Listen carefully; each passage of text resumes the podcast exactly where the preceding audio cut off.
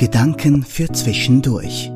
Der Podcast der Spitalseelsorge im Universitätsspital Zürich.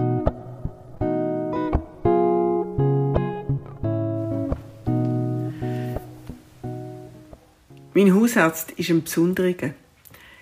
Er begegnet einem fast immer mit einem freundlichen Lächeln auf dem Gesicht und ist einem so zugewendet. Und er beherrscht so eine Kunst, dass man sich immer gut fühlt, wenn man bei ihm war.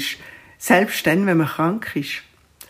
Einmal hat er zu mir gesagt, wissen Sie, die Selbstheilungskräfte im Mensch, die sind fast unbegrenzt.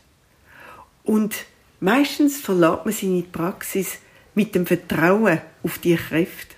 Natürlich, wenn man da im Spital unterwegs ist, kann man die Aussage in Frage stellen.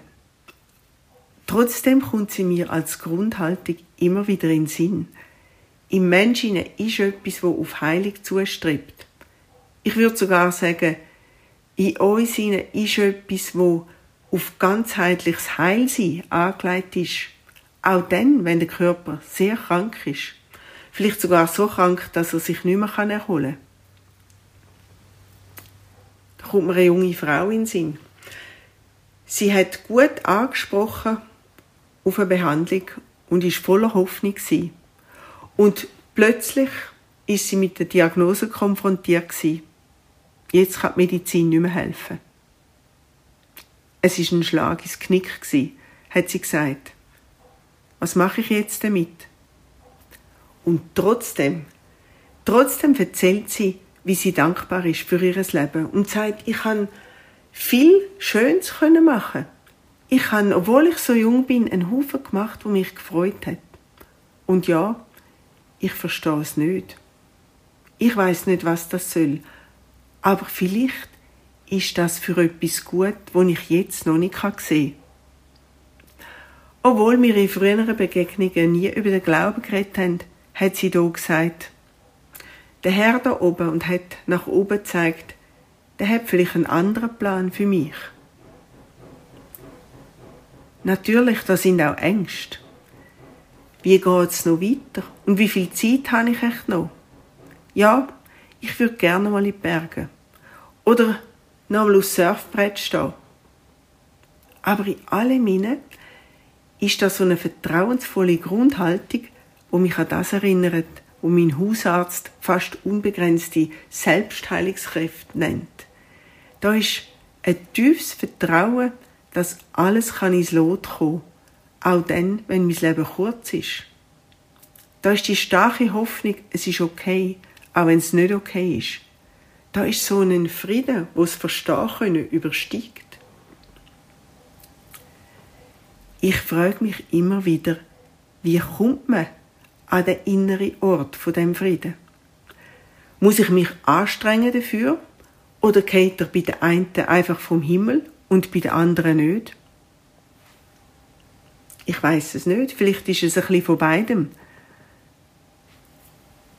Kürzlich bin ich in Zürich in der Lichthalle Mag in dieser Ausstellung über die mexikanische Malerin Frida Kahlo gsi. Frida Kahlo hat wegen einer Fehlbildung von ihrer Wirbelsäule einen Teil von ihrer Kindheit liegend im Bett verbracht. Und dann ist sie noch mit 18 in einen schweren Unfall verwickelt gewesen und hat von dort an bis zu ihrem Tod mit 47 immer wieder viele Wochen und Monate im Spital verbracht.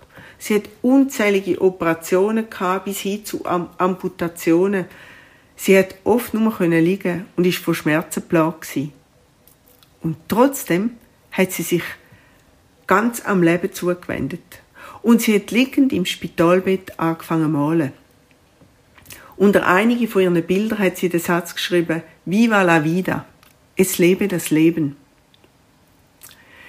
Ihrem Tagebuch sind aber auch beide Seiten gewesen.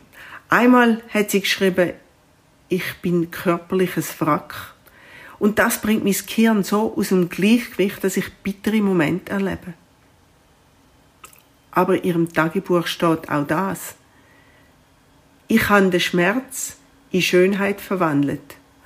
Und indem ich das gemacht habe, habe ich den Schmerzen einen Sinn gegeben.